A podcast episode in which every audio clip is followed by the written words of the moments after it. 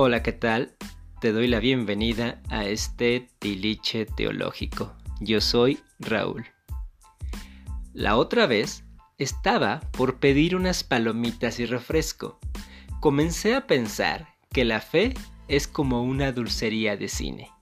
Uno hace una larga espera para comprar productos que cuestan mucho más caros que en las tiendas y los refrescos, además, vienen diluidos. Pero, ¿por qué?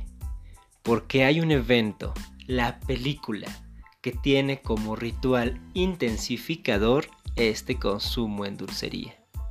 Se compra en la dulcería de cine sin engaños.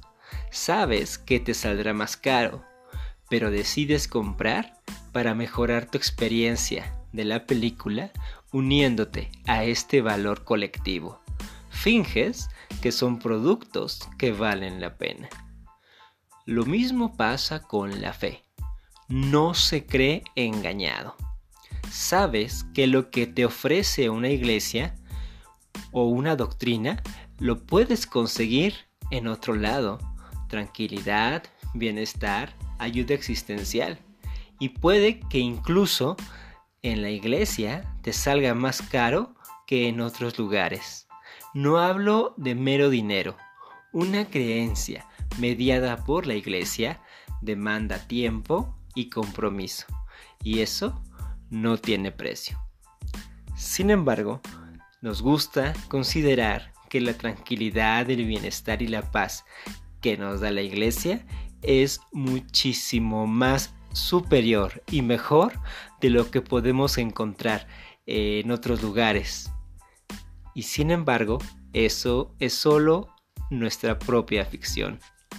Lo ofertado por la iglesia también se encuentra en la New Age, el coaching, con un buen psicólogo, clubes. Pero con todo, muchos decidimos hacer fila detrás de la iglesia y las creencias del cristianismo. ¿Por qué? Porque hay un evento, la revelación divina, que nos convoca en comunidad. La revelación es la función estelar. Todo lo demás, la alabanza, la paz mental, la lucha contra las adicciones, los espacios de aprendizaje, las reuniones, son solo los productos de la dulcería, que hoy, por cierto, las iglesias cotizan muy alto. Pero está llegando el momento en que las dulcerías de los cines ajusten su oferta y generen una nueva estrategia de precios. Y también es el momento en que las iglesias ya no pongan tanto énfasis ni prediquen como lo más importante a sus beneficios funcionales, sino que se enfoquen en el escandaloso y con sonido Dolby acontecimiento de la revelación divina.